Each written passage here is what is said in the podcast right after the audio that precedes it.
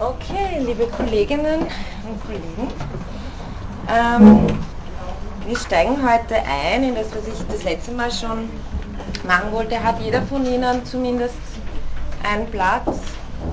Ist sich's ausgegangen oder müssen Sie zusammenschauen?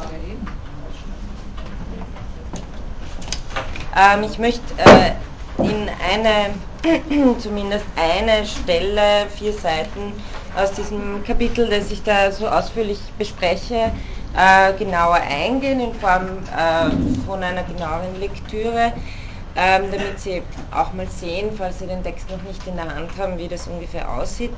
Und weil auch im Folgenden immer, weil ich im Folgenden in den Argumentationen dann auch immer wieder auf Passagen hier ähm, Bezug nehmen werde, weil es recht zentrale Passagen sind, die auch, und das war auch noch ähm, für mich eine, äh, aha, so hat jeder. Ähm, das war für mich auch noch eine Idee, das reinzugeben. Es sind noch ein, äh, etwas kontroversielle Passagen drinnen, äh, die Ihnen vielleicht klar werden lassen, warum Arendt zum Teil auch sehr äh, kontroversiell rezipiert wird. Ähm, das letzte Mal haben wir gesprochen, ähm, habe ich Ihnen versucht darzustellen, äh, diese zwei Kritikpunkte von Arendt und wie sie sich verknüpfen, nämlich erstens äh, diese Kritik von ihr, dass äh, der Mensch der Menschenrechte ein abstrakter Mensch sei und zweitens ihre Kritik an der fatalen Verknüpfung von der Idee der Menschenrechte mit dem Nationalstaat. Diese zwei Kritikpunkte hängen so zusammen, dass äh, sie meint, dieser abstrakte Mensch wurde natürlich dann nie wirklich gedacht, sondern unter der Hand wurde der abstrakte Mensch immer als ein Mitglied der nationalen Familie verstanden.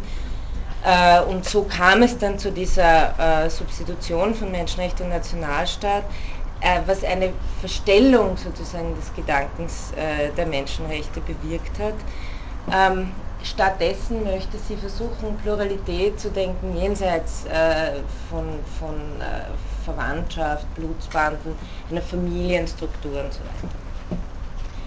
Ähm, dann hatten wir auch noch äh, den Gedanken, den ich heute auch noch weiter ausführen werde, dass sozusagen das konkret passiert äh, ist, äh, ähm, was sozusagen das Gegenbild dieses äh, abstrakten Menschen oder eigentlich seine negativste Verwirklichung sein könnte, nämlich das, was Walter Benjamin als bloßes Leben bezeichnet hat. Im, äh, in der Fortsetzung hat das eben, habe ich das letzte Mal auch erwähnt, Giorgio Agamben aufgegriffen.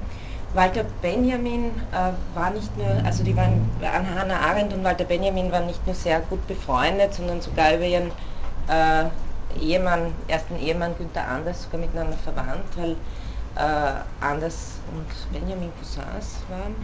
Ähm, auf jeden Fall sind die in engen Kontakt miteinander gestanden, wie sie äh, beide im Exil in Frankreich waren. Und ähm, es kommt, Sie können sich vorstellen, dass dieser Gedanke auch irgendwie von Benjamin kommt.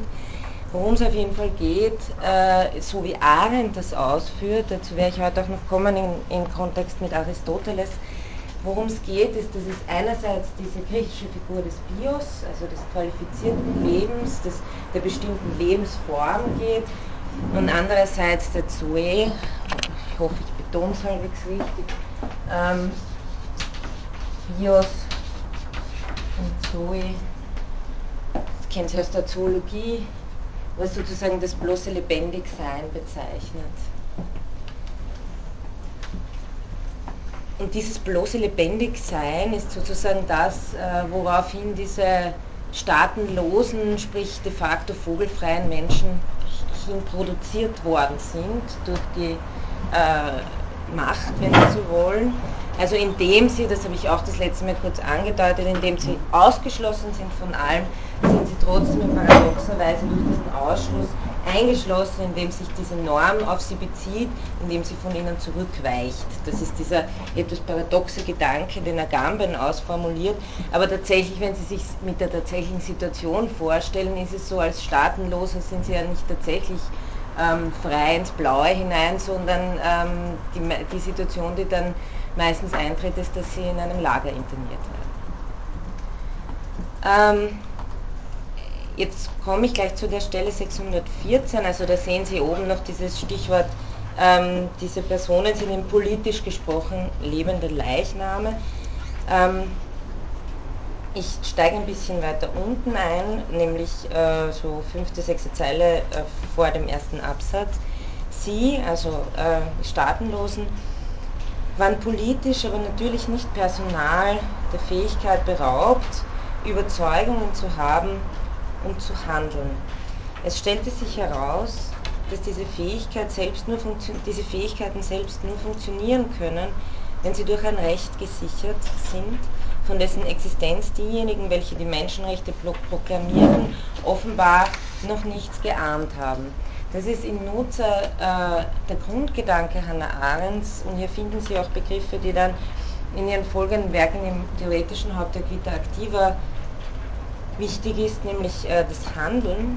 Ähm, worum es hier geht, ist, dass Fähigkeiten äh, ein Umfeld brauchen, sozusagen eine gesicherte Welt, einen Rahmen, um sich auch als solche äh, entwickeln zu können. Das heißt, eine Fähigkeit ist nicht etwas, was man bloß am Papier sozusagen als Mensch hat, äh, handeln und sprechen zu können.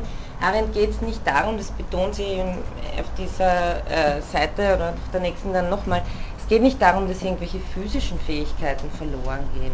Natürlich kann man nach wie vor reden, äh, aber es geht darum, dass das, was man tut und was man sagt, keine Bedeutung hat, dass das nichts nach sich zieht, dass das sozusagen, ich habe das versucht das letzte Mal auch äh, darzustellen, dass, sie, dass es ihnen helfen kann, wenn sie Arendt immer, äh, bei Arendt immer versuchen zu denken, eine Tätigkeit, die gleichzeitig in einem bestimmten Raum stattfindet und dieser Raum ist meistens einer, der durch äh, viele konstituiert wird. In gewissen Räumen ist manches möglich, in anderen ist manches nicht möglich.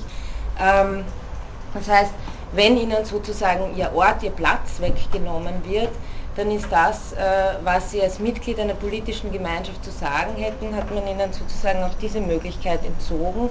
Und das, was sie sagen, ist bedeutungslos. Das heißt, was Arendt versucht, ist immer oft, wenn man so will, auf, auf, äh, in beschreibender, phänomenologischer Weise das zu erkunden, was es bedeutet, wenn man äh, in, in eine gewisse Situation qua Raummetapher äh, gestoßen wird. Und das ist eben nicht nur, äh, also es gibt nicht nur irgendwie so einzelne Individuen, denen dann irgendwie die Fähigkeit F und die Fähigkeit Sprechen und was weiß ich was zukommt, sondern ausdrücken, vollziehen können sich diese Fähigkeiten nur in einem Zwischen. Also für Arendt ist sozusagen das Zwischen das Primäre und äh, das, was sie als Denkfehler aufdecken will, ist äh, das, äh, das von einzelnen isolierten Menschenwesen und ihren Fähigkeiten und Eigenschaften zu sprechen, dass das eigentlich die Abstraktion ist und dass man immer von dem Zwischen ausgehen muss. Übrigens auch eine Denkfigur, die Sie bei Heidegger finden. Ähm, allerdings bei Arendt viel ausgearbeitet haben. Das heißt, ähm, diese Fähigkeit ist etwas, ähm, der, der, man, der man beraubt werden kann. In genau diesem Sinne. Und das ist das, was Arendt über, das, das ist das, was Arendt das Recht auf, äh, also Recht, äh, Rechte zu haben, wiederherstellen. Ich lese weiter. Dass es so etwas gibt wie ein Recht, Rechte zu haben, und dieses gleichbedeutend damit in einem Beziehungssystem zu leben, in dem man aufgrund von Handlungen und Meinungen beurteilt wird. Wissen wir erst, seitdem Millionen von Menschen aufgetaucht sind, die dieses Recht verloren haben und zufolge der neuen globalen Organisation der Welt nicht imstande sind, es wiederzugewinnen. Wieder kurze Pause. Also eben hier haben Sie es, das in einem Beziehungssystem leben, in einem Bezugssystem, indem man, und da kommen jetzt drei Begriffe, Handeln, Meinen, Urteilen, das sind drei äh, Grundbegriffe von Arendt. Handeln ist etwas, was nach Arendt immer zwischen Menschen passiert. Handeln ist etwas, äh, was sich widerstreitet ein bisschen unserem äh, gewöhnlichen Sprachgebrauch. Wir sagen normalerweise auch manchmal Handeln, wenn wir also Handlungstheorie, analytische Handlungstheorie beschäftigt sich oft zum Beispiel damit, äh, was passiert, wenn ich blinzle oder wenn ich bewusst jemand zuzwinkere, das eine eine Handlung, das andere äh, ein bloßer Reflex. Äh, das hat nichts mit Hannah Arendts Handlungsbegriff zu tun, wobei Hannah, Hannah Arendts äh, Handlungsbegriff natürlich schon sozusagen etwas sehr Basales verteidigen will. Also es geht ja nicht darum zu sagen, na, die klären die basalen Probleme und sie macht halt irgendwas, äh, ein Stockwerk, drei Stockwerke höher, sondern ihr geht es darum, dass eine Handlung wesentlich auch eine Sinndimension hat. Und allein, wenn sie, wenn sie allein auf einer Insel sitzen und niemand sieht, was sie tut, haben ihre Handlungen sozusagen auch keine Bedeutung. Das heißt, der genuine Sinn von Handeln und Hannah Arendt sagt, das Herstellen produziert Gegenstände, das Handeln produziert Geschichten. Also es geht hier auch, Sie sehen dieses Zwischen hier, ähm, das, das ist auch etwas, was, was äh, narrativ vor allem strukturiert ist, was geschichtlich und narrativ strukturiert ist. Und Handlungen äh, sind etwas, wo sie auf die Bühne der Welt treten also die Bühne als Metapher insofern, weil sie gesehen werden, sie ein Selbsterscheinen des Handelnden ist. Da ist auch ein ganz äh, interessanter Gedanke, dass äh, Arendt sagt, wir können uns, so wie ich das das letzte Mal auch mit dem Pluralitätsgedanken ein bisschen erklärt habe, wir können uns, so wie uns die anderen niemals zum puren Objekt werden, können uns selber auch, auch nie auf uns draufschauen. Aber wenn wir handeln und sprechen, erscheinen wir in einer Weise, die, sie sagt, der Daimon, äh, der uns hinter der Schulter sitzt und uns, äh, hinter uns hervorschaut und den sehen wir nie selber, den sehen immer nur die anderen. Das heißt, äh, das, was wir sind, was Identität ist, konstituiert sich auch in diesem Zwischen. Und äh, dieses sich selbst, äh, also dieses Selbsterscheinen ist etwas, das auf einer Bühne der Welt stattfindet und das meint sie eben ist ein immer gemeinsames, ein immer intersubjektiv vollzogenes Geschehen von Handeln und Sprechen. Und urteilen, also beurteilen, dürfen Sie bei ihr nicht so verstehen, äh, dass, dass das jetzt irgendwie ein Aburteilen wäre, sondern beim Urteilen hat sie immer Kant im Hintergrund, nämlich die Kritik der Urteilskraft. Äh, auch da kann ich jetzt nur so eine kleine Fußnote äh, dazu, eine kleine Bemerkung dazu machen. Sie kennen die Kritik der Urteilskraft von Kant als das äh, Hauptwerk der Ästhetik äh, von Kant, also äh, wo es um das Schöne geht. Arendt äh, gibt dem sozusagen in ihrer Interpretation aber äh, eine bestimmte Wendung und sagt, das ist eigentlich die politische Philosophie Kants. Weil da geht es darum, dass wir urteilen müssen, ohne, äh, ohne vorher Begriffe zu haben. Und da geht es um den Sensus communis, also um diesen Gemeinschaftssinn, über den wir uns trefflich streiten, wenn wir zum Beispiel bei einem Kunstwerk, das wir von verschiedenen Perspektiven sehen, äh, uns darüber äh, streiten, diskutieren können, was jetzt Schönheit ist und so weiter. Und Arendt nimmt diese Figur der Pluralität das Kant ist ein Denker, der in diesem Werk Pluralität gedacht hat und nimmt das sozusagen und sagt, das ist eigentlich das Politische bei Kant. Das ist eine sehr eigenwillige Interpretation, aber hat sozusagen in, in Arendts äh, äh, Termini etwas äh, für sich. Ist übrigens ein spät, also nein, ist posthum herausgegeben. Heißt ganz schlicht das Urteilen und äh, ist der dritte Teil ihres Spätwerks äh, vom Leben des Geistes. Äh, deshalb die drei Teile, äh, das Denken, das Wollen, das Urteilen. Äh, das Denken, das Wollen hat sie noch schreiben können, das Urteilen äh, hat sie nicht mehr schreiben können, da ist sie gestorben mit dem Blatt irgendwie in ihrer Schreibmaschine. und das sind die Vorlesungen, die sie dazu an der New School for Social Research gehalten hat das, die sind da herausgegeben, aber da haben sie quasi so diese Kant-Interpretation drin. Also so viel zum Urteilen. Zurück zum Text. Sie sagt, dieses Übel hat so wenig, also dieses Übel, das Bezugssystem überhaupt zu verlieren, aus dem Bezugssystem überhaupt herausgeschleudert zu werden. Dieses Übel hat so wenig etwas mit den uns aus der Geschichte bekannten Übeln von Unterdrückung, Tyrannei oder Barbarei zu tun, und widersteht daher auch allen humanitären Heilungsmethoden, dass es sogar nur möglich war, weil es keinen unzivilisierten Flecken Erde mehr gibt, weil wir, ob wir wollen oder nicht, in der Tat in einer Welt leben. Nur weil die Völker der Erde trotz aller bestehenden Konflikte sich bereits als ein Menschengeschlecht etabliert haben, konnte der Verlust der Heimat und des politischen Status identisch werden mit der Ausstoßung aus der Menschheit überhaupt. Ähm, also hier finden wir sowas im Grunde wie eine, äh, eine Globalisierungskritik Arendts äh, auf einer politischen Ebene, äh, wo sie sagt, die Kehrseite dessen, dass wir eben jetzt äh, sowas wie Vereinte Nationen haben oder immer näher zusammenwachsen, äh, die Kehrseite ist das, dass eine Ordnung errichtet werden könnte, von der man, also der man dann aber auch nicht mehr entkommen kann. Das habe ich das letzte Mal auch schon ausgeführt.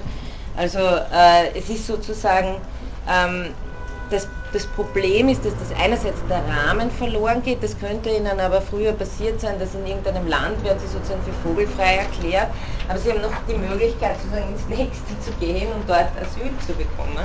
Äh, wenn sie aber so wie Arendt das beschrieben hat und man versucht, muss man auch dazu sagen, das ist wirklich die Situation dann auch in den in den 30er, 40er Jahren gewesen. Man versucht da heute schon auch äh, vom internationalen Recht her was dagegen zu tun.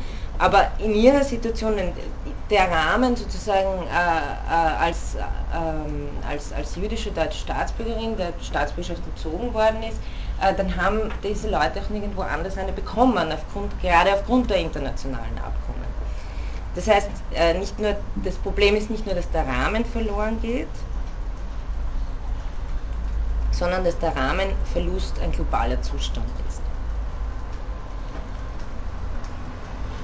Also könnte es so sagen, man hat nicht nur, dass man seinen, seinen Platz verliert in der Welt, das habe ich das letzte Mal noch ausgeführt, sondern es herrscht dann eine generelle Ortlosigkeit überhaupt. Also Arendt verwendet ja auch manchmal ähm, in, in Anspielung auf Nietzsche äh, die Bezeichnung der, dieser modernen Massenwelt ist eine Wüste.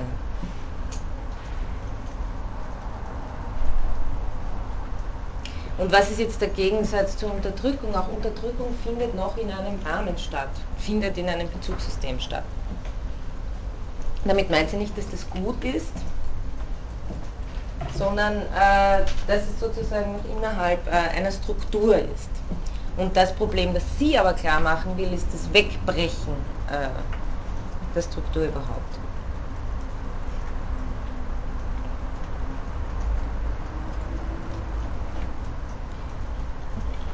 Jetzt kommt sie wieder auf den Gedanken zurück mit dieser Fähigkeit und führt es ein bisschen näher aus im Zusammenhang mit Aristoteles. Bevor sich dies ereignete, wurde das, was wir heute als ein Recht zu betrachten, und äh, auf das komme ich hoffentlich heute noch, wenn nicht das nächste Mal, Schauen Sie auf den Text, sie schreibt Recht unter Anführungszeichen. Also das heißt, das, was wir alles da am Anfang äh, diskutiert haben, mit wie können wir Menschenrechte begründen und dieser klassische Diskurs, ist auch etwas, ähm, das, also eine Frage, die man dann an Arendt stellen kann und soll und fragen, was ist das überhaupt für ein Rechtsbegriff? Ähm, offensichtlich sieht sie ihn selber nicht als einen äh, klassischen äh, Rechts- oder Menschenrechtsbegriff im Sinne von moralische Rechte, äh, politische Rechte, was wir da diskutiert haben, ähm, sondern äh, setzt ihn unter Anführungszeichen. Also möchte ich nur darauf hinweisen. So bevor sich dies ereignete, wurde das, was wir heute als ein Recht zu betrachten gelernt haben, eher als ein allgemeines Kennzeichen des Menschseins angesehen. Also in einer Art Anthropologie, und die Rechte, die hier verloren gehen, als menschliche Fähigkeiten. Der Verlust der Relevanz und damit der Realität des Gesprochenen involviert in gewissem Sinne den Verlust der Sprache, zwar nicht in einem physischen Sinne, wohl aber in dem Sinne, in dem Aristoteles den Menschen als ein Lebewesen definierte, das sprechen kann. Denn hiermit meinte er nicht die physische Kapazität, die auch Barbaren und Sklaven zukam, sondern die Fähigkeit im Zusammenleben durch Sprechen und nicht durch Gewalt die Angelegenheiten des menschlichen und vor allem des öffentlichen Lebens zu regeln. So zunächst einmal äh, noch ganz oben der Verlust der Relevanz und damit der Realität des Gesprochenen. Das ist äh, ein, ein Gedanke, der für Arendt ganz wichtig ist, dass sich Wirklichkeit sozusagen dadurch äh, konstituiert, dass sie von vielen, also dass, dass sie etwas ist, was wir teilen können. Ähm, wenn man wenn man wenn man es erkenntnistheoretisch sehen will, können Sie sagen, äh, das, das gibt es äh, in, in vielerlei Ausführungen, zum Beispiel auch bei Husserl, dass äh, Realität immer also gleichzeitig intersubjektiv geteilte Realität sein muss.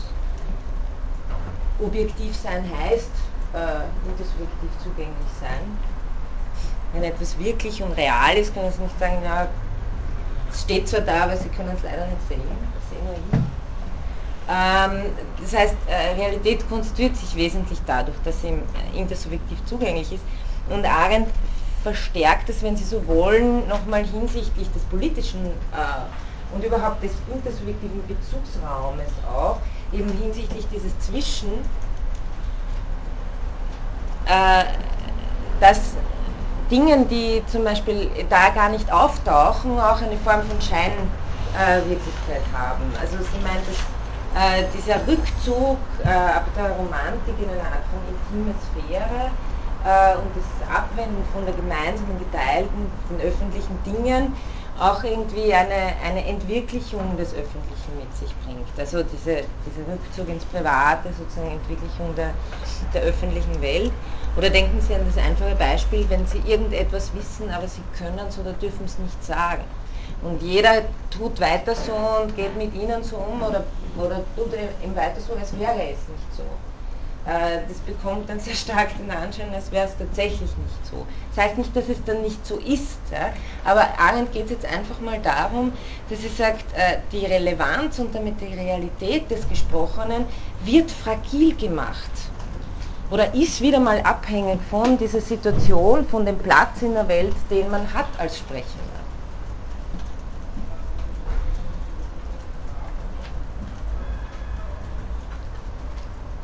Also das Sprechen bedarf, wenn Sie so wollen, eines Raumes, in dem man gehört wird.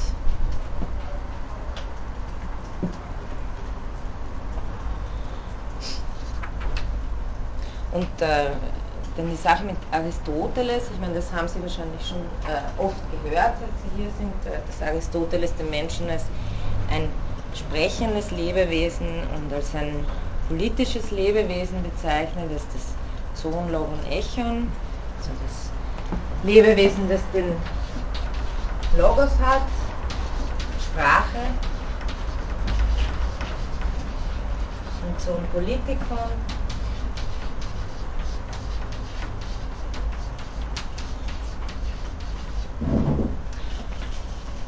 Das äh, sozusagen das einmal eins irgendwie der politischen Philosophie, Politik von Aristoteles zu finden.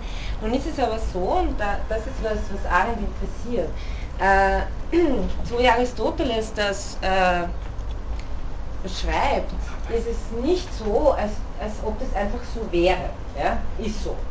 Äh, Mensch ist, äh, hat sozusagen in diesem, äh, so wie nach dem Schema, hat die Fähigkeit, ist ein politisches Lebewesen, ist ein sprachehabendes Lebewesen. Im Übrigen, in lateinischen Übersetzungen äh, der Scholastik sehen wir Animal Rationale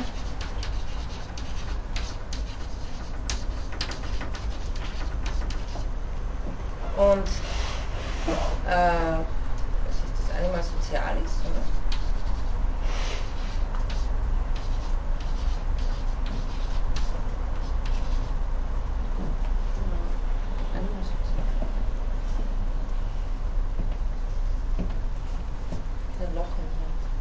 Aber es ist das Soziale, stimmt auf jeden Fall. Äh, Worum es nämlich geht, ist, dass äh, sowohl Heidegger als auch Arendt sich äh, wahnsinnig empören über diese Übersetzung, die sozusagen vollkommen sinnentstellend sei, äh, weil man hier eben den Logos, der die Sprache, das Welteröffnende ist, das Zwischen und so weiter, das, was ich Ihnen das letzte Mal auch erläutert habe, von angesprochen werden und antworten, äh, und eben diese, diese ganzen vielfältigen Bedeutungen in sich schließt, hier einfach äh, sozusagen reduziert wird auf die Ratio und, äh, oder auf die Vernunft, wenn Sie so wollen, aber auch, auch da fällt wesentlich was raus. Und weil das, was das Politische ist und äh, das Soziale ist, vor allem für Arendt, also das ist ihr Hauptpunkt, zwei verschiedene Dinge sind. weil äh, dass äh, der Mensch ein soziales Lebewesen ist, meint sie sei aus natürlichen Bedürfnissen heraus, sozusagen wie auch Tiere ähm, Gruppen bilden oder ein Sozialleben haben. Ähm, das aber ist sozusagen etwas, was der Mensch sich selbst schafft, ein, ein Raum, eine, eine Polis, in dem er eben äh, eine, wenn Sie, wenn Sie es wollen, eine Bühne erzeugt, in der eben man die Angelegenheiten durch Sprechen und Handeln regeln kann. Also das ist jetzt nicht unbedingt etwas, was von Natur aus so vorgegeben ist, denn wir wissen ja, äh, dass politische Lebensformen für Menschen sehr unterschiedlich sind. Auf jeden Fall ist es bei Aristoteles so, dass äh, diese ähm, Bezeichnungen, die schon zum Begriff des Menschen, für den Begriff des Menschen klären, klar machen, seine, seine Spezifität ausdrücken, ähm, innerhalb einer Teleologie äh, ausgedrückt werden, also innerhalb des Gedankens, was ein gutes Leben ist. Und äh, zur Erreichung des guten Lebens, äh, der Eudaimonia, der Glückseligkeit, ist es für Aristoteles ganz klar, dass dies nur in einer Polis verwirklicht werden kann. Also das kann nur, für, und ein Polis heißt, unter Gleichen und Freien äh, die öffentlichen Angelegenheiten regeln, nicht durch Gewalt, sondern durch Miteinander sprechen. Also die, die, die Idee der, der griechischen Demokratie.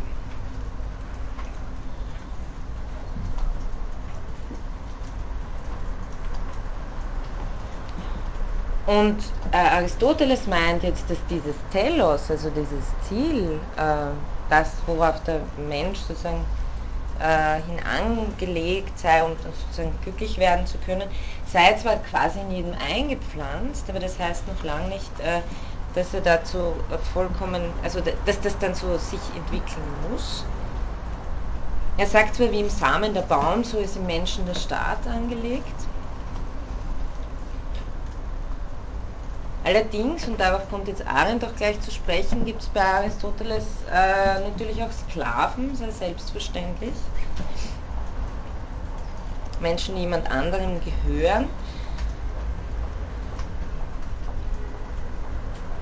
Und da sagt Aristoteles, dass der Mensch im Enzoon Logon Echon sei, ist im Dasein des Sklaven nicht zu erkennen. Das heißt, äh, es ist nicht, also man kann, das ist genau dieser Gedanke, dass man dieser Grundfähigkeit, dieser Grundangelegtheit in einem gewissen Zustand beraubt sein kann. Und Aristoteles sagt da recht äh, nüchtern, ähm, weil er, wie Sie ja wissen, mit der Sklaverei äh, als antiker Grieche kein großes Problem gehabt hat, ähm, indem Sklaven ihr Leben ertragen, zeigen sie, dass dem Menschen die Sklaverei nicht wesensfremd ist, obwohl sie dem Begriff des Menschen widerspricht. Also es ist sozusagen trotzdem äh, möglich äh, und in diesem Zustand als äh, Sklave ist man eigentlich im Grunde äh, dieser äh, beiden Eigenschaften beraubt.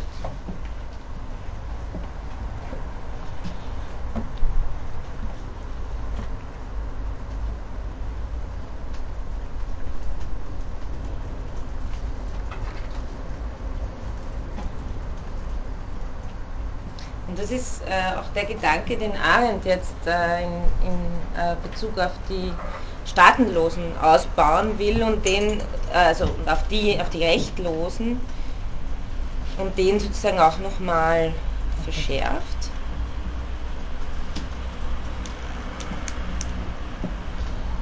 Lese weiter. Die Narrenfreiheit der Internierungslager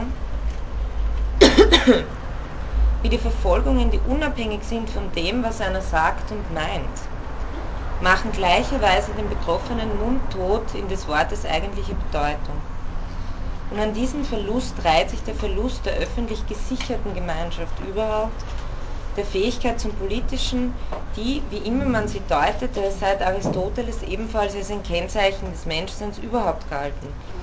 Wir treten mit anderen Worten Verluste ein, die wir im Sinne der abendländischen Tradition nur als Verlust einiger der essentiellen Charaktere menschlichen Lebens überhaupt verstehen können. Zwar ist es richtig, dass solche Verluste bereits unter den Bedingungen der Sklaverei eintraten, und es ist charakteristisch, dass für Aristoteles Sklaven nicht eigentlich Menschen waren. Also Sie, Sie, sehen ja, welche, äh, welche Diskrepanz Sie aufzeigen will, äh, dass zwischen diesem ähm, Begriff des Menschseins, der eigentlich schon das volle Telos des Menschseins impliziert, und demjenigen, äh, derjenigen Situation, in der Menschsein sich tatsächlich vollzieht, äh, auseinanderfallen können, verschieden sein können. Und dass wir, das äh, ist dann das, was wir daraus zu schließen haben, dass wir genau für diese Situation Verantwortung zu tragen haben.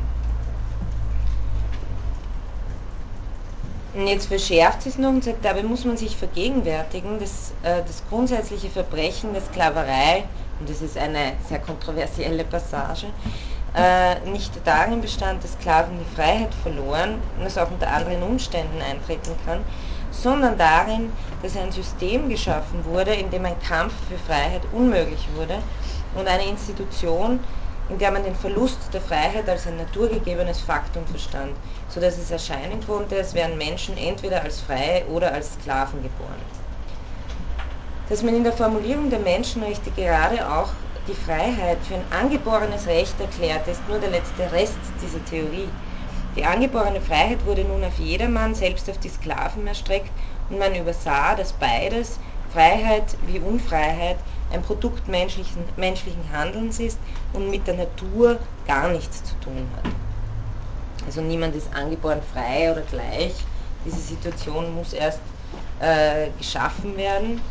Und äh, was Arendt eben hier so äh, für manche äh, im Ton zu salopp äh, darüber hinweggeht, ähm, dass es hier sozusagen um einen politischen äh, Kampf geht, also sagt sie, der wird durch ein System eigentlich verunmöglicht, das gedanklich festmacht, dass es in der Natur liege, dass gewisse Menschen Sklaven sind. Worüber sich Aristoteles im Übrigen nicht sicher ist, weil es gibt ja natürlich Sklaven, die frei werden. Also, äh, aber viel krasser ist es im Grunde geno genommen noch bei dem Unterschied Mann-Frau, also wo die Naturalisierung ja natürlich noch viel äh, stärker gefahren wird.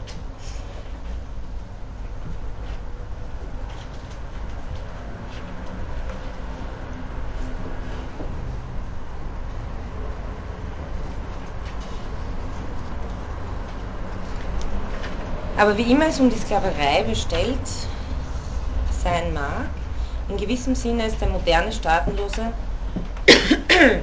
weiter und endgültig aus der Menschheit ausgestoßen als der Sklave, dessen Arbeit gebraucht, genutzt und ausgebeutet wurde und der dadurch immer noch in den Rahmen des Menschseins einbezogen blieb.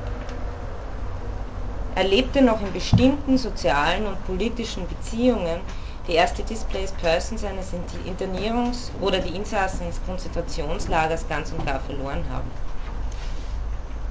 Sie sind ein warnendes Exempel dafür, dass der Mensch alle sogenannten Menschenrechte einbüßen kann, dass er sogar in Sklaverei geraten kann, ohne seine wesentliche menschliche Qualität zu verlieren.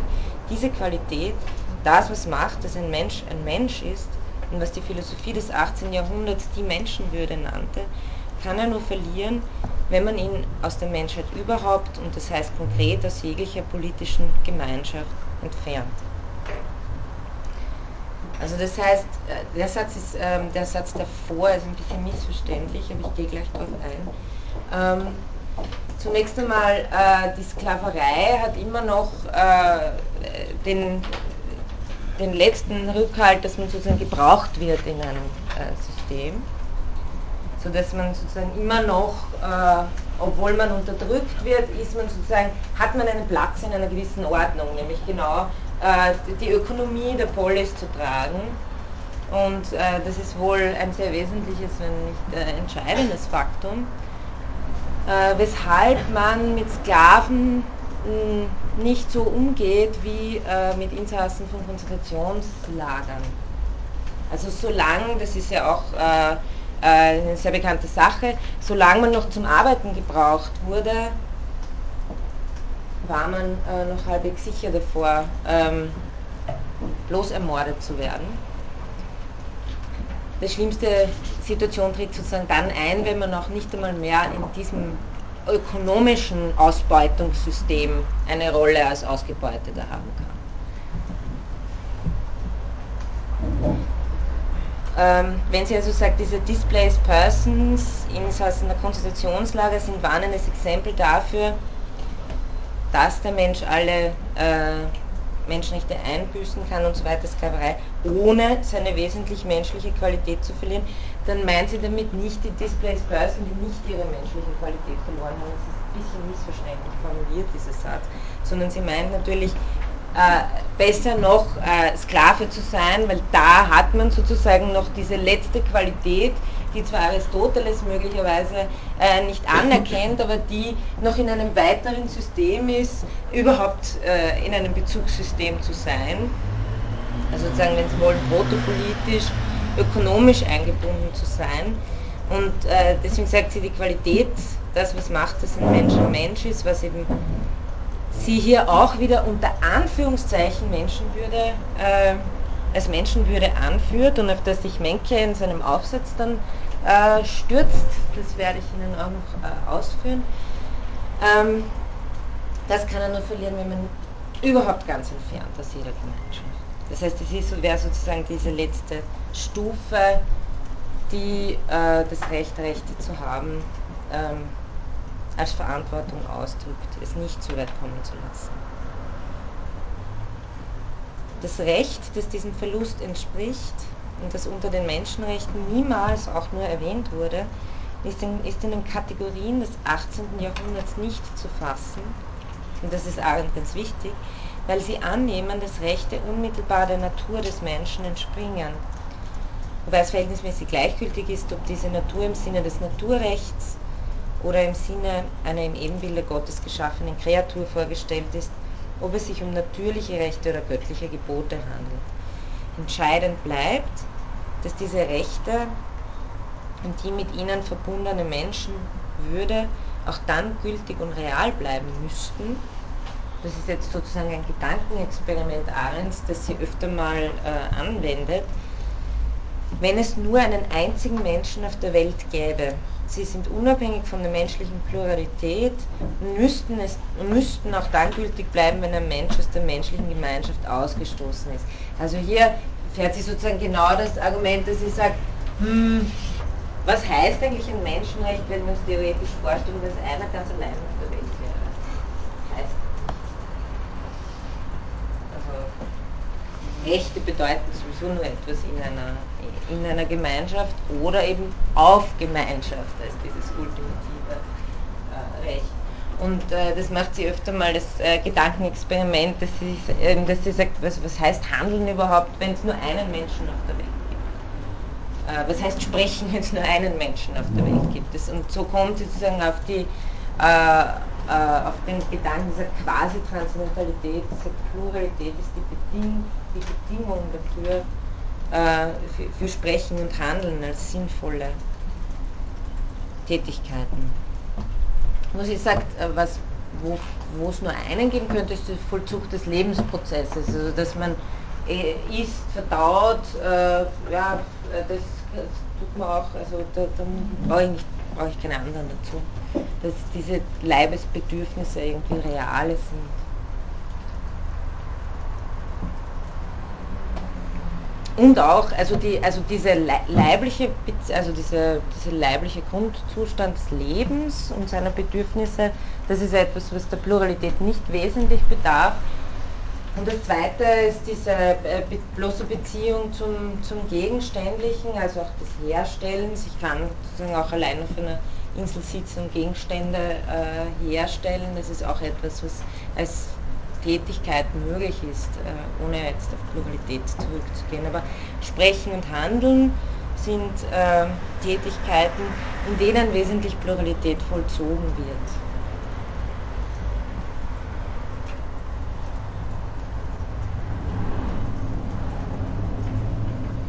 Ja, diese letzte Passage werde ich jetzt äh, abkürzen. Da geht es noch kurz, wenn Sie das lesen wollen.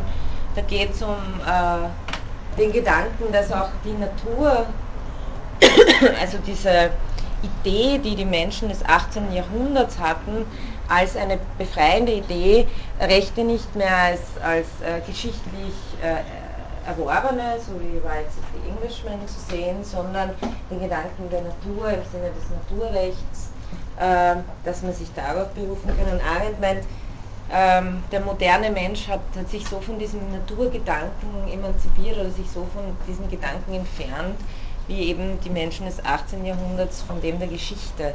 Sie meint sogar, dass das, was Natur heute sein soll, uns zunehmend äh, fremd geworden ist. Also da kommen sozusagen diese, der ganze wissenschaftliche Fortschritt dazu, dass wir uns sozusagen nicht mehr vorstellen können, was eigentlich die Welt der Quantenphysik ist. Also das, was als Natur im 18. Jahrhundert gegolten hat, ist was wesentlich anderes als das, was wir uns heute unter Natur vorstellen und äh, ist für uns nicht mehr dasselbe Begriff und fungiert auch nicht mehr so in diesen Begründungszusammenhängen äh, so einleuchtend, wie er äh, im 18. Jahrhundert funktioniert hat. Also Sie sehen es bei dem letzten Absatz 617, sagt sie, der Mensch des 20. Jahrhunderts hat sich von der Natur genauso emanzipiert wie der Mensch des 18. Jahrhunderts von der Geschichte.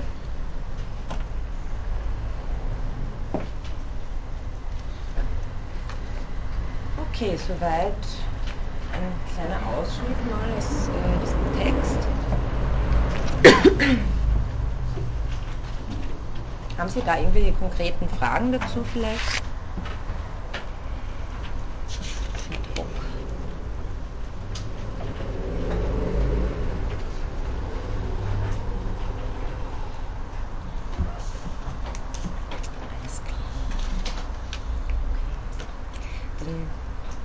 Mache ich weiter. Ähm, äh,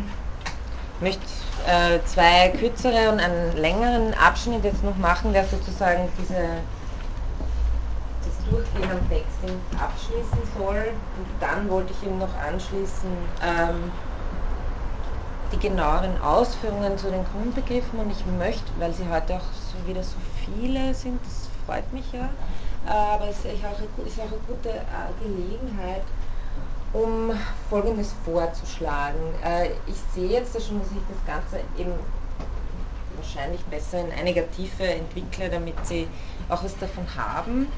Äh, möchte Ihnen aber auch die Möglichkeit geben, weil es natürlich andererseits bedeutet, dass wir vom Stoff äh, hinten was wegnehmen müssen, ähm, möchte Ihnen aber die Möglichkeit geben, dass ich auf der Lernplattform so etwas wie ein Forum einrichte, wo Sie ähm, was posten können um herauszufinden, ein bisschen mit ihnen kommunizieren zu können, wo jetzt ihre Fragen liegen. Also was ist, wenn Sie sagen, jetzt haben wir diese, äh, diesen ersten Teil gemacht, ähm, allgemeine Behandlung des Menschenrechtsbegriffs und der Begründungen und haben jetzt den zweiten großen Teil äh, bei Arendt.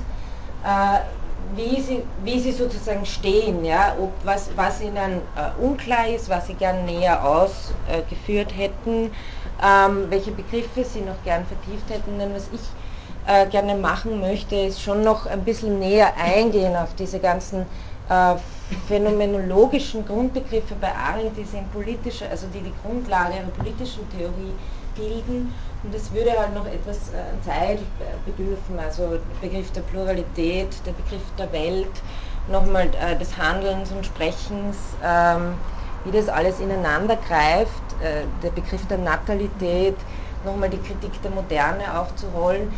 Ich befürchte aber, dass das bedeuten würde, dass wir kaum noch äh, zu, zu Lemas kommen.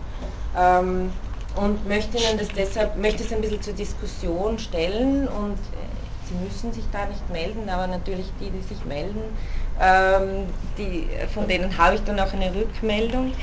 Ähm, also dann höre ich ihre Stimme. Äh, und ich, ich werde es einfach so machen, wenn Sie auf die Lernplattform gehen, werden Sie da so ein Diskussionsforum finden und da können Sie einfach äh, reinschreiben. Ich, ich stelle Ihnen nochmal da auch so ähm, kurz rein, was ich mir vorstelle, wie es weitergeht und kann dann von Ihnen eine Rückmeldung bekommen, auch äh, ob Sie vielleicht noch gern irgendwo darin einen Schwerpunkt hätten. Ich meine, was ich nicht machen kann, ist irgendwie ganz was anderes. aber, aber in dem Rahmen, was wir bis jetzt gemacht haben, sozusagen noch ähm, näher auf was eingehen, was, ihnen, was Sie vielleicht noch gern geklärt hätten oder, oder wo Sie ein bisschen tiefer gehen möchten. Also das werde ich einrichten, werde das nächste Woche noch, übernächste Woche noch offen halten für Sie und dann mal schauen, äh, wie Ihre Rückmeldungen sind. Ähm,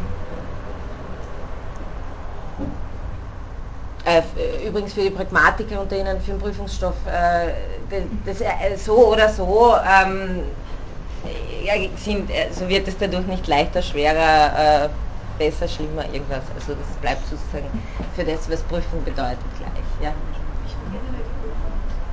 Prüfung schaut generell aus, also schriftliche Prüfung, äh, drei oder vier Fragen, die Sie dann beantworten. Ich werde am Ende der Vorlesung auch äh, so einen kleinen Fragenkatalog dann austeilen, dass Sie sich ungefähr vorstellen können, wie das ausschaut.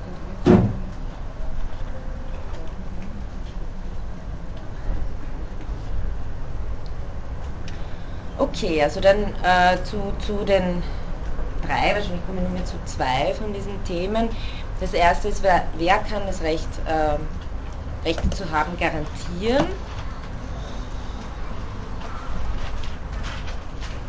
Da gehe ich jetzt noch mal ganz kurz auch daneben auf dieses, diesen Gedanken vom bloßen, guten Leben ein. Und das zweite ist noch ein ganz kleiner Abschnitt äh, in Arendts Kapitel zu den Aponien der Menschenrechte über Zivilisation und Barbarei, der einen äh, bemerkenswerten Gedanken enthält, wo ich dann noch was über Gleichheit, Differenz sagen werde, Privates und Öffentliches. Und der dritte Punkt wäre dann der, nochmal einzugehen im Zusammenhang damit, wie wir jetzt mal über Menschenrechte gesprochen haben, was ist das überhaupt für ein Rechtsbegriff ganz am Anfang äh, und die Frage wäre hier, wie kann man das Recht, Rechte zu haben, begründen? Und damit möchte ich übergehen zu den phänomenologischen äh, Grundlagen, die eben eine ganz andere Vorgehensweise auch äh, ansetzen als die, wie, die, die Begründungsstrategien, die wir jetzt bei Habermas zum Beispiel vorgefunden haben.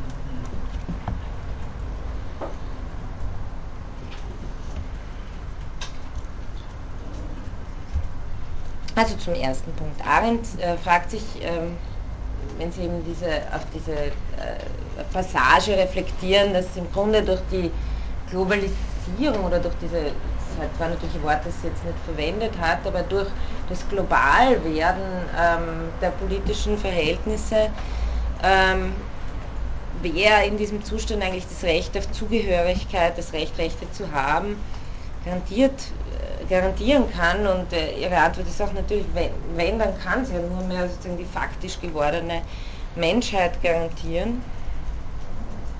Und da schreibt sie, im Moment würde das internationale Recht damit noch seine Sphäre überschreiten, für eine Sphäre hin, die über den Nationen stünde. Das ist genau das, was passiert ist.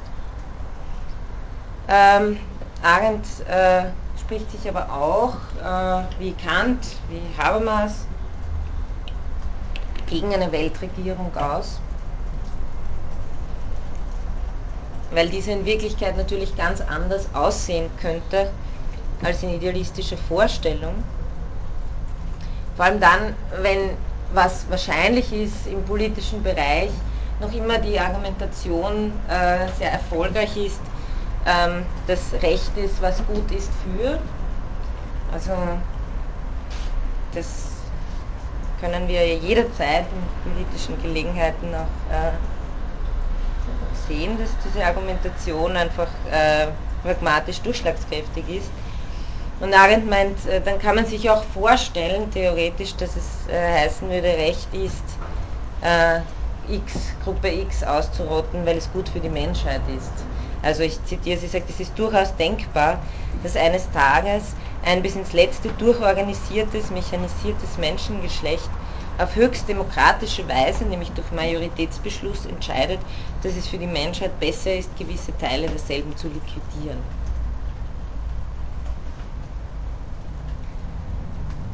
Und wenn es immer eine Weltregierung gibt, dann, äh, dann gibt es da auch äh, de facto politisch äh, Macht, äh, von der Machtstruktur her kein,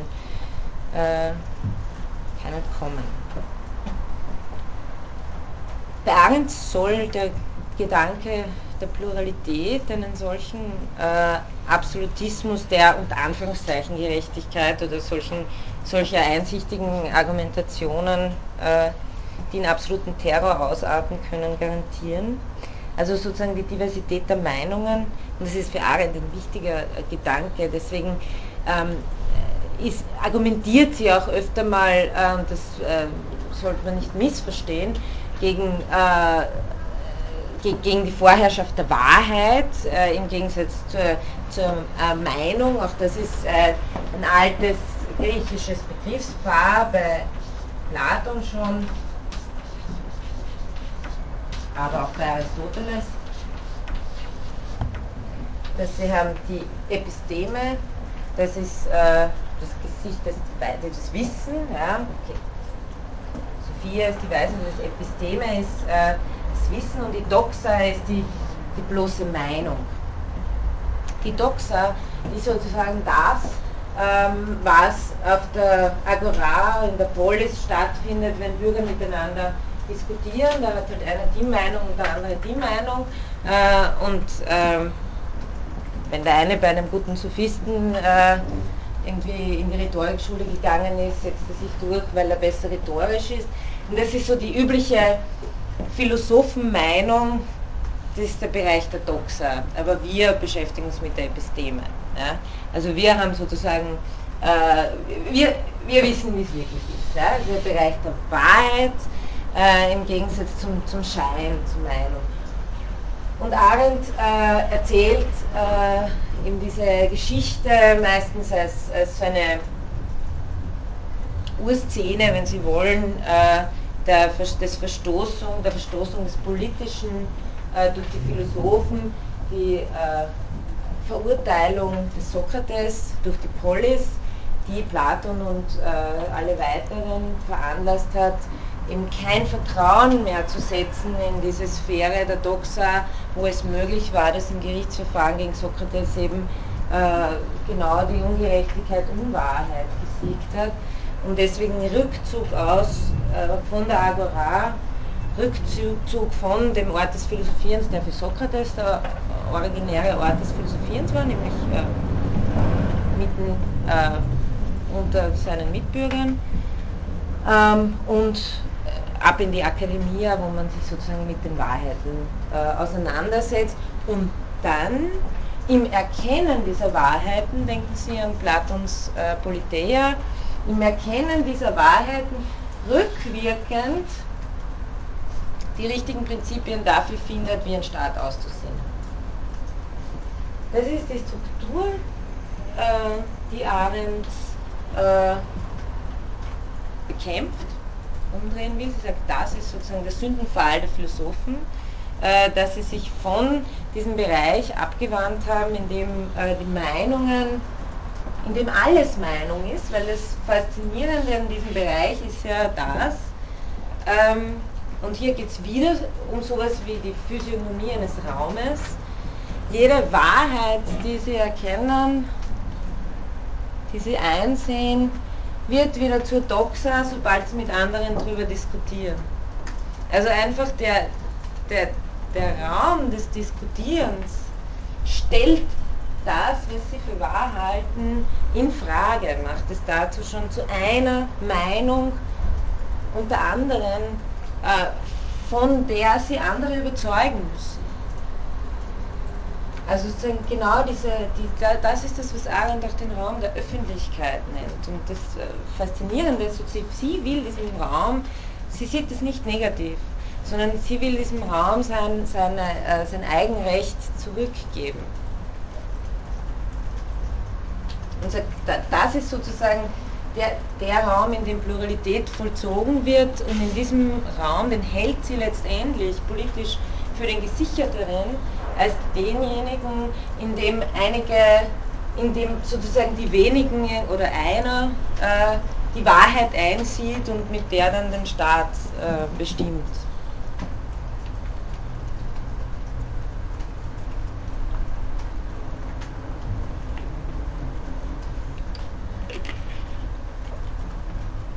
Also wenn eine, eine Rehabilitierung der Doxa das, was Arendt äh, allgemein im Sinn hat, als, also bei Karl Jaspers finden Sie das auch, ist der Lehrer von, sich Dissertation geschrieben, ist Existenzphilosoph, Karl Jaspers, der auch also als Philosoph der Kommunikation gilt, äh, wo auch eben alles in der, in, im Sprechen miteinander, in der Kommunikation hat sich, also hat sich jede Wahrheit nochmal äh, zu erweisen als äh, in der Kommunikation äh, herausgeforderte.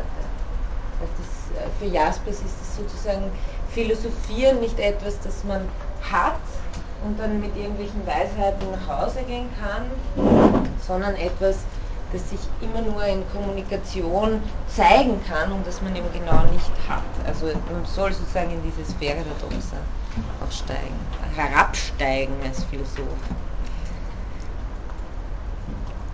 So drückt es Jaspers nicht aus. Ja? Natürlich nicht. Also gerade Jaspers ist jemand, den, den Arendt als den, den Sokrates äh, bezeichnet, dem es immer darum geht, äh, zu vermitteln. Auch an Leute, die nicht auf der Universität sitzen.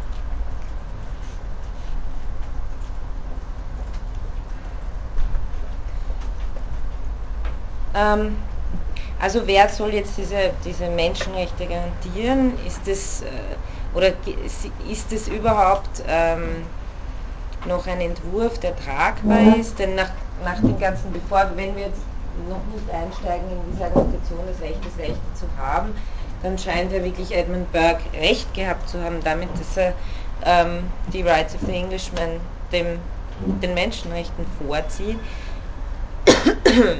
da nach Arends Betrachtungen eben der, Mensch, der Begriff der Menschenrechte wirklich in der Tat in dem Augenblick zusammenbrach, es sich Menschen nur noch auf sie und keine national garantierten Menschenrechte berufen konnten.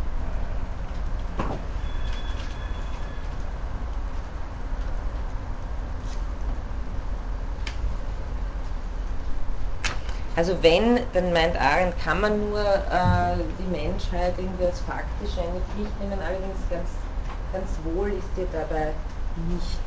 Ich werde dann, äh, behalten Sie sozusagen Menschheit irgendwie so als äh, keinen, mit keinem Marker. Äh, das ist natürlich ein Begriff, der sehr viele verschiedene Bedeutungsfacetten hat ob man jetzt die faktische Menschheit meint, ob man den, äh, so wie bei Kant, die Menschheit quasi als regulative Idee, ähm, die Menschheit in meiner Person und so weiter, äh, oder ob man äh, Menschheit als ein politisch geregeltes, äh, also eine politische Gemeinschaft versteht, das komme ich später noch zu.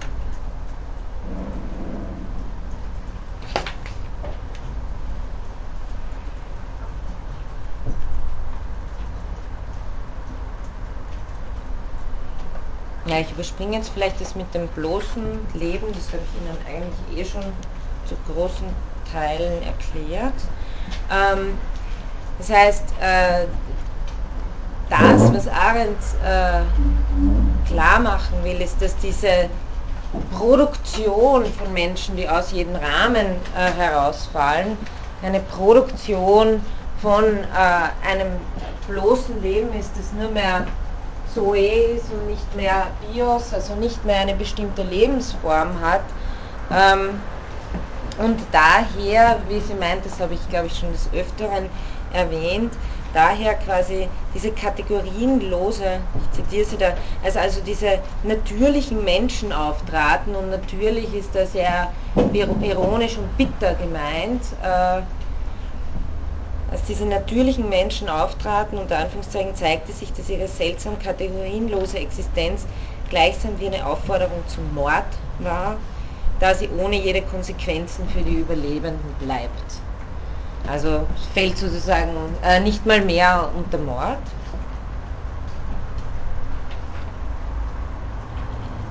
Weil es einfach äh, genau dieses bloße Leben der schutzloseste Zustand ist und der ungünstigste Zustand.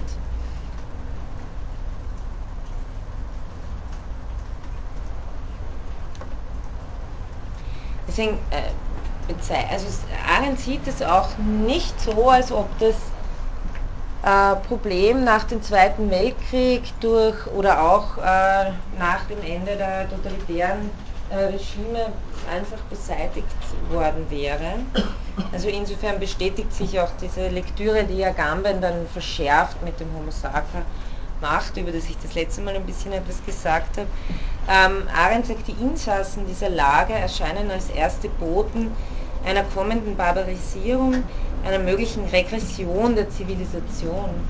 Ähm, also sie meint, dass dieser Zustand äh, des aus dem Rahmens herausfallen keiner ist, der zufällig nur in der Zeit passiert ist äh, und den wir jetzt fundamental behoben haben, sondern dass das etwas ist, was ähm, zunehmend geschieht.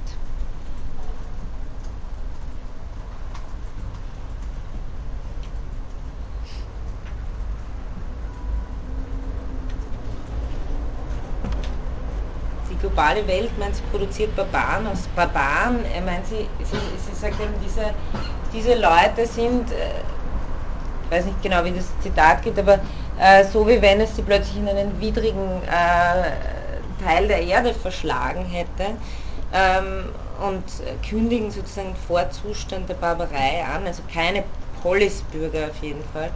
Die globale Welt produziert Barbaren aus sich selbst heraus in einem inneren Zersetzungsprozess wo sie ähm,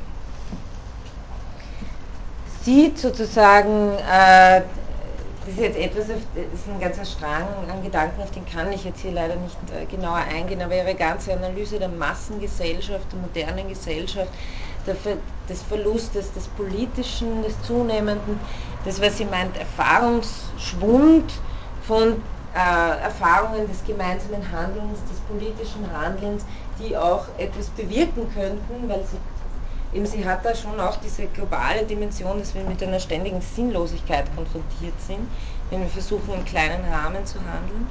Ähm, aber auch, dass, der, äh, dass, dass die Menschen in der, in der Moderne auch immer mehr äh, eben aus, aus ihrem Platz herausgenommen werden und äh, ja gut, ich gehe jetzt nicht zu nah darauf ein, sonst ich, muss sie da sozusagen mit einem Fragezeichen stehen lassen, sonst hole ich zu weit aus. Aber äh, auf jeden Fall sei das angemerkt, dass für Arendt die moderne Massengesellschaft äh, kapitalistischen Zuschnitts äh, sicher eher die Fortsetzung dieser ganzen Analyse ist, als äh, jetzt mal die Aufhebung des Problems.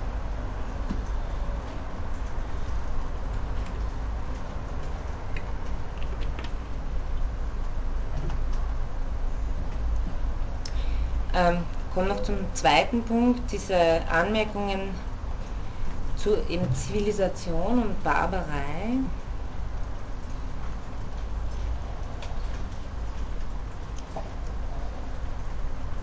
Was so ein bisschen ein Gedanke ist, der sicher nicht äh, unkritisierbar ist bei Arendt, aber ich stelle mir das einfach mal vor. Sie meinen, je höher die Zivilisation, je künstlicher das Leben gestaltet werden kann, umso größer ist die Feindschaft gegen alles, was nicht selbst produziert und geschaffen wurde. Wie die Erde und das Leben, das uns einfach gegeben ist. Also Sie haben äh, da bei Arendt so ein bisschen eine, eine Dichotomie fast vielleicht äh, von dem, was gegeben ist und dem, was selbst gemacht ist. Ähm, es ist eher eine, eine, drei, eine, eine drei, Dreierstruktur. Äh,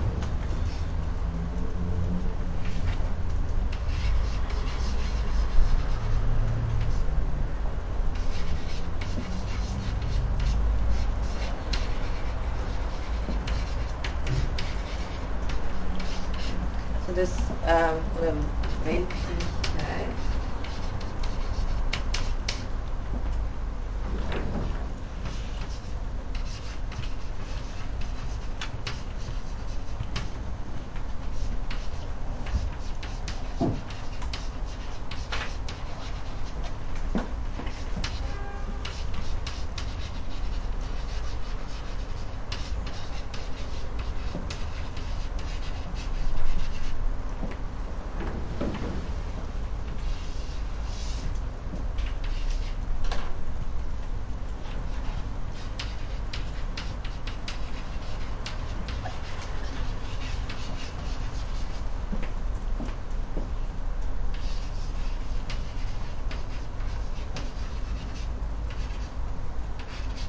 ungefähr als Schema, äh, damit Sie sich ein bisschen an was anhalten können. Wie immer tragen solche Dinge nur eine gewisse Strecke. Ähm, das ist äh, das Grundkonzept von Vita Activa, das Sie meinen. Es gibt äh, Grundtätigkeiten, in denen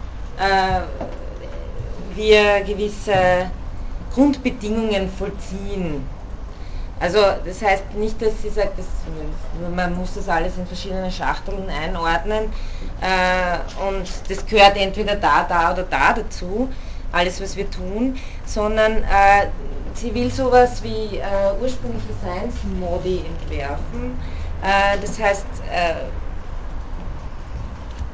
weisen, wie uns die Welt oder wie uns Seiendes begegnet was keine empirische Untersuchung sein soll, sondern ähm, auf eine Bedingung der Möglichkeit hinweisen soll, wie uns äh, die Welt erscheint, wie uns Sein es begegnet.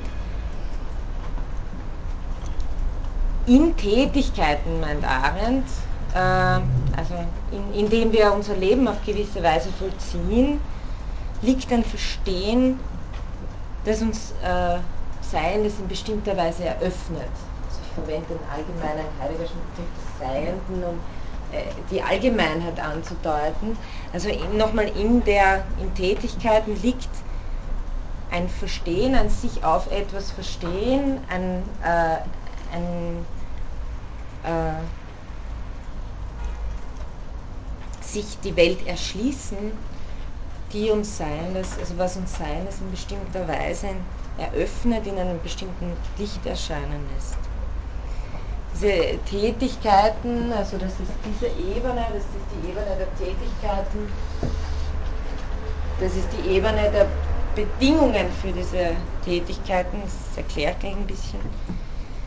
Es ist nicht etwas, was man unterlassen könnte, das meint Arendt nicht, sondern äh, sie meint, wir vollziehen uns tätig. Ja? Menschsein ist ähm, tätig sein. Im Übrigen ist das ein großer Gegenentwurf zur Vita Contemplativa, die der Philosophie meistens wichtiger war. So Arendt meint, die Philosophie hat über lange Zeit versäumt, überhaupt dieses äh, aktive Leben auszubuchstabieren, was, also, was es heißt, äh, zu sein in dieser Hinsicht des Tätigseins. Und die, diese Grundbedingung und die Tätigkeit äh, sind jetzt nicht so, dass, äh, nicht so platt zu verstehen, dass da gibt es das und das verursacht oder ähm, bedingt dann das einfach in quasi kausaler Weise. Also weil ja Bedingung sowas wie eine Vorgängigkeit suggeriert. Aber sie sind, sie, es, das eine zeigt sich immer anderen. Also das eine äh, in, wenn man so will, in, äh, im Arbeiten vollziehen wir, was es heißt, lebendig zu sein. Oder im äh, Sprechen und Handeln vollziehen wir das, was es heißt, dass wir äh, uns eine Welt teilen, dass wir eben äh, immer plural sind. Das eine lässt sich nicht ohne das andere vollziehen. Also die Bedingung Leben zum Beispiel, auf die, die, die sich in der Tätigkeit des Arbeitens, ja, arbeiten, also arbeiten ist für Hannah Arendt etwas wie, nicht etwas herstellen, ein kontroversieller Unterschied, aber ähm, was sie meint damit, Arbeiten ist immer äh, diese Tätigkeiten des Lebens fortsetzen. Arbeiten ist etwas, was nie in einem Werk letztendlich gerinnt, sondern was man die ganze Zeit machen muss. Putzen, Geschirr waschen. Also diese ganzen Sachen, die nie aufhören. die wir immer wieder machen müssen. Essen, uns ausruhen. Ja? Also das ist sozusagen dieser Lebenskreislauf. Das ist äh, das, ist das das versteht sie unter Arbeiten. Und wir vollziehen uns als äh, lebendige, das Arbeiten hat äh, die Kehrseite des, äh, der, also des, der, der Musse und des Konsumierens natürlich in unserer Gesellschaft. Also wir, Wir, wir, laut Arendt sind wir in der Massengesellschaft meistens auf diese Ebene reduziert, indem für uns alles, was tätig sein könnte, zum Lebensvollzug wird, der auf die andere Seite des Konsumierens hat. Müssen immer weniger arbeiten können, immer mehr konsumieren. Also, aber, aber es spielt sich sozusagen in, in, in dieser Ebene ab. Damit Ihnen ein bisschen klar wird, dass, hier, dass es nicht darum geht, dass man jetzt nachdenkt und sagt, hm, was ist jetzt, wenn ich irgendeine Tätigkeit macht, die so einen Arbeitsaspekt hat und dabei gleichzeitig ein, ein Ding herstellt oder so. Darum geht es nicht. Es geht, äh, es geht darum, dass wir eine bestimmte Seinsweise vollziehen in gewissen Dingen und dass uns die Dinge dadurch auch so erscheinen. Zum Beispiel meint sie, dass in der Konsumwelt die Dinge des Herstellens, die uns eigentlich eine äh, Welt gegenüberstellen sollten, die uns einen Rahmen bietet. Also ich glaube, ihr klassischer Gedanke ist, Weltlichkeit ist das, äh, das Verhältnis Subjekt-Objekt, wenn Sie so wollen, der Mensch, der sich eine Welt gestaltet, der Mensch, der sich auflehnt dagegen, dass er bloß der Lebensnotwendigkeit unterzogen ist und sich äh, ein Haus baut, eine Stadt baut, eine, also sozusagen sich abgrenzt gegen das Natürliche. Arendt meint, der Mensch ist von Natur aus in der Natur nicht zu Hause, sondern immer, also das ist, ist ein bisschen dieser Natur-Kultur-Gegensatz. Aber äh, Herstellen ist ihr paradigmatisches Ding, das sie im Kopf hat, ist nämlich Architektur.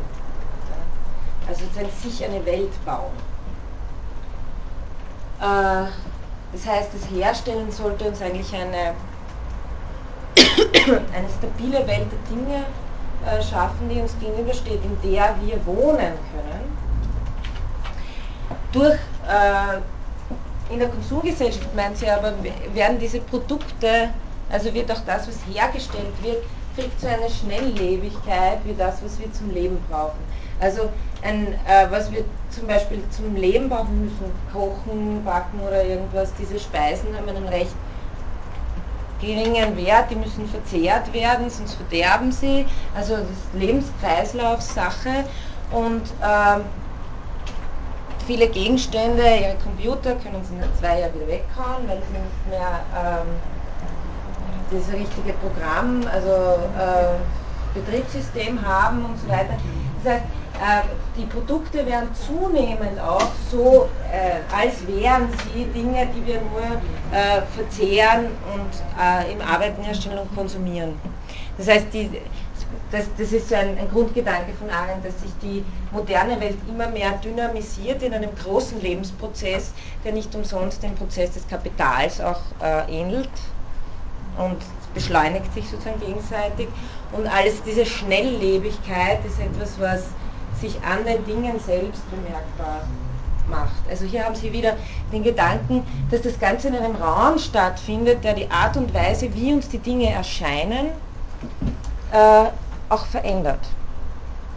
Also, glaube ich, hat das Beispiel eines Tisches, der über Generationen äh, der, ein, ein, weitergegeben wird ähm, und dadurch auch etwas, eine ganze Welt darstellt, ähm, wenn wir halt am Tisch wollen, gehen wir zum Ikea und wenn wir ihn mehr brauchen, haben wir ihn weg. Ja? Also ist jetzt nicht so, ich glaube es jetzt nicht, das ist jetzt darauf äh, beschränkt sich jetzt die Durchkritik, es wird flach. Aber, aber äh, einfach nur, um irgendwie an einem Beispiel zu verdeutlichen, ähm, was, es, was es heißt, dass unter gewissen Umständen uns Dinge in verschiedenem Licht erscheinen.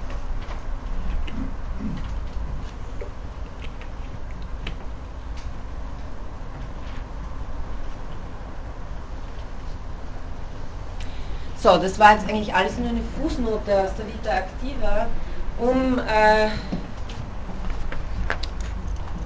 um diese zwei Ebenen, die sie noch in Elemente und Ursprünge totaler Herrschaft, wo sie das eigentlich alles noch nicht entwickelt hat, äh, verorten lassen, wenn sie von Gegebenen spricht, worunter sie äh, das Leben eben bezeichnet und äh, vom Selbstgeschaffenen. Und wenn sie meint, dass ähm, je höher, je künstlicher, je höher die Zivilisation ist, je künstlicher das Leben gestaltet wird, umso größer die Feindschaft gegen alles, was man nicht selbst produziert und geschaffen hat. Ähm, was sie mit Ge Gegebenheit meint. Ähm, natürlich ist es immer kritisierbar, äh, wenn, so einen, so einen scheinbar Natur-Kultur Natur-Kultur-Dichotomie aufbaut. Äh, mir scheint nur bei Arendt ist es eben nicht äh, essentialistisch gemeint, sondern es ist existenziell gemeint, das ist was das Gegebene ist, das ist äh, Faktizität. Ja.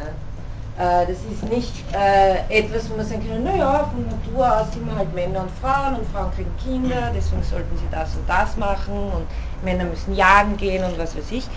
Ähm, sondern äh, es geht hier darum, dass das Gegebene etwas ist, ähm, das, wofür ich mich eben nicht äh, entscheiden konnte, das, die, die Geworfenheit, habe ich das letzte Mal erwähnt, die bei Heidegger äh, natürlich ein Grundbegriff ist, die Faktizität oder Geworfenheit im existenziellen Sinn. Also nicht, dass ich daraus jetzt irgendeine irgendeine äh, Lehre daraus. Die wäre ja auch im Gegensatz zu allem, was Arendt bis jetzt gesagt hat, wenn sie äh die Natur des Menschen als für etwas Unerkennbares hält. Aber gegeben hier einfach im, im Gegensatz dazu äh, als Geworfenheit, im Gegensatz zum Entwurf, also im, äh, das als was, womit ich mich vorfinde.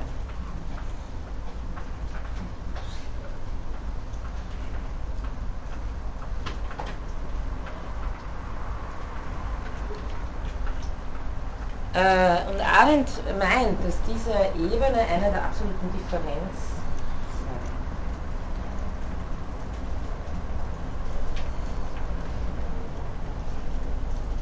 Und das ist in diesen, äh, je höher die Zivilisation sei, dass es einen politischen Groll gegen diese Sphäre gebe, des, des Gegebenen,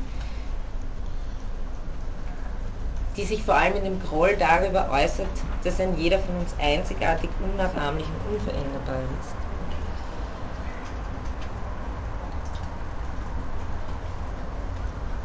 Was auch darauf hinweist, dass äh, Arendt mit dem Gegebenen etwas meint, das äh, im Fall existenziell zu verstehen ist, ist, dass sie sagt, normalerweise kommen diese äh, Dinge in der Privatsphäre zum Tragen ähm, als Geburt, Tod, aber auch als Freundschaft, Sympathie, Liebe und so weiter. Also die ist uns auch gegeben, die können wir auch nicht herstellen.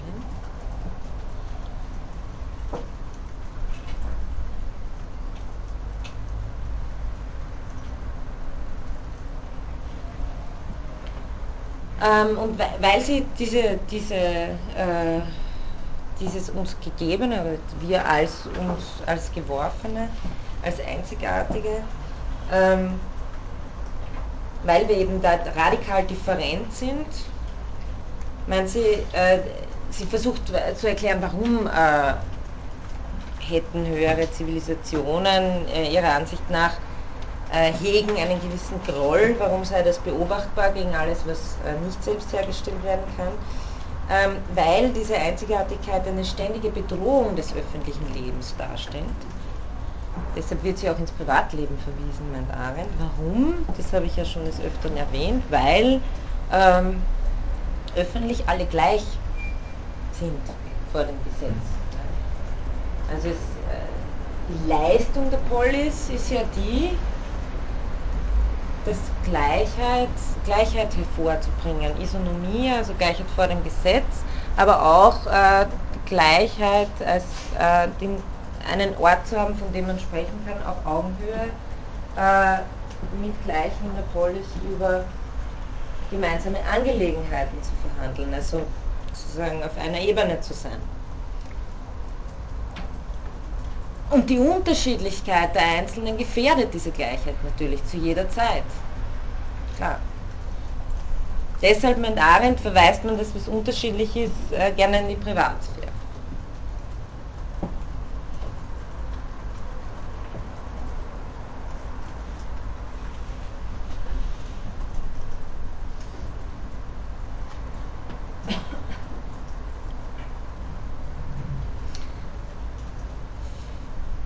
Ja, ich versuche noch den einen Gedanken äh, von öffentlich und privat, das Unterscheidung, die auch wieder sehr umstritten ist, auch zu Recht.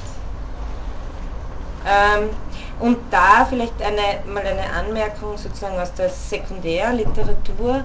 Viele Autoren sind sich jetzt auch nicht einig äh, darüber, ob Arendt nicht vielleicht diesen Troll selber fortgesetzt äh, hat in ihrem eigenen Werk, weil die private Sphäre vor allem in der Vita Activa nicht besonders gut wegkommt. Also äh, da wird manchmal in der Sekundärliteratur nicht ganz zu Unrecht vielleicht, aber müsste man sich dann auch noch näher ansehen. Ähm, die frühe Arendt, also die, über die wir jetzt reden von dem Text, Elemente und Ursprünge, totale Herrschaft, äh, gegen die spätere von Vita Activa stark gemacht, weil äh, sozusagen in Elemente und Ursprünge totaler Herrschaft sie sich für das sehr positiv ausspricht. Allerdings möchte ich Ihnen, aber das werde ich in der nächsten Stunde machen, äh, nicht einfach so, dass sie sagt, ah großartig, wir sind alle so unterschiedlich und das ist super. Ja. Äh, sondern es geht um eine ganz bestimmte Weise, äh, wie sich diese fast abgrundhafte Differenz der je Einzelnen in, an einem Ort, in einer Polis, auf einer Bühne als Pluralität artikulieren kann.